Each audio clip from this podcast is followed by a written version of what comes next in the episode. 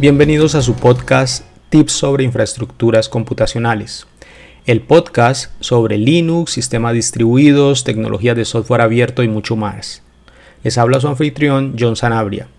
Este es el episodio número 1 grabado el día 24 de marzo del 2021.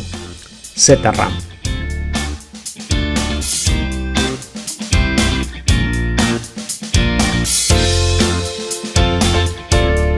¿Qué pensarían ustedes si les dijera que hay una forma de incrementar su memoria de intercambio o memoria swap usando parte de su memoria RAM?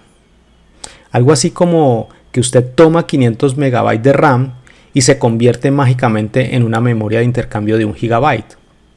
¿O qué les parece si usted pudiera tomar 1 GB de memoria RAM y lo convierte en un dispositivo de almacenamiento de 2 GB? Pues bien, esto es posible a través del módulo de kernel de Linux llamado ZRAM.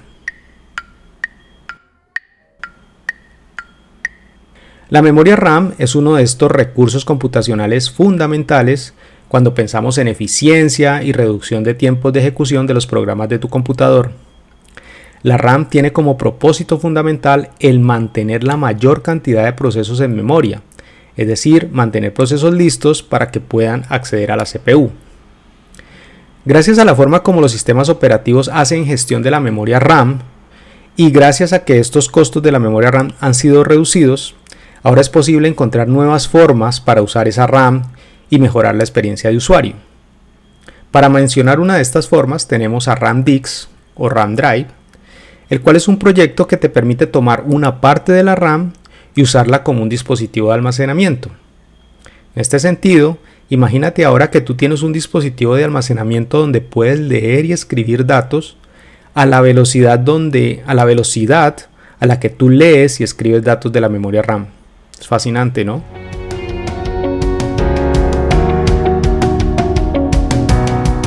Hoy no les hablaré de Ramdix, sino de un proyecto que podríamos verlo como Ramdix con esteroides. Ese proyecto se llama ZRAM.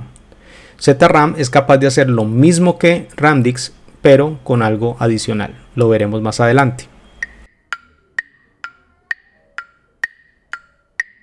ZRAM es un módulo del kernel de Linux. Se introdujo en el 2014 y fue conocido como COMCACHE. Este módulo permite la creación de dispositivos de bloque en RAM, pero con la capacidad de comprimir y descomprimir los datos que en estos dispositivos de bloque se almacenan al vuelo. Para entender lo que es un dispositivo de bloque, les puedo decir que los discos duros y las memorias USB son dispositivos de bloque. Esto porque nos permite coger un bloque de bits o bytes y copiarlos a estos dispositivos. Un dispositivo que no es de bloque, por ejemplo, es el teclado. El teclado lee un carácter a la vez. Otro dispositivo que no es de bloque es el mouse. Una tarjeta de red tampoco es un dispositivo de bloque. Los dispositivos de bloque en general permiten almacenar archivos.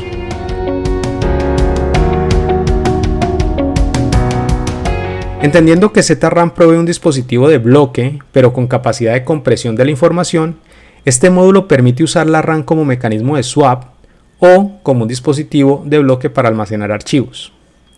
La tasa de compresión de este módulo es algo brutal, puede alcanzar hasta un 60% de compresión. Es decir, que si tú necesitas almacenar un gigabyte de información, se requerirán solamente 400 megabytes de espacio en RAM. Asimismo, el costo computacional para almacenar y recuperar los datos es muy bajo, gracias a que los nuevos algoritmos toman ventajas de las CPUs de múltiples núcleos.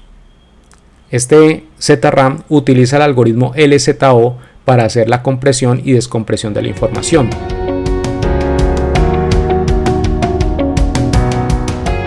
El módulo ZRAM es útil para dispositivos con poca RAM y que ven en la memoria de intercambio una posibilidad para incrementar su capacidad de RAM.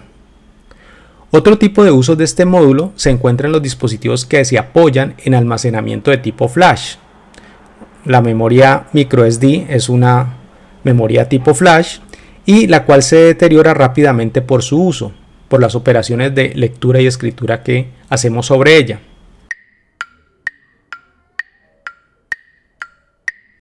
Ahora, si tú puedes reducir las operaciones de entrada y salida sobre estos dispositivos de almacenamiento y en su lugar haces las operaciones de entrada y salida sobre la RAM, vas a poder aumentar la vida útil de tu memoria flash.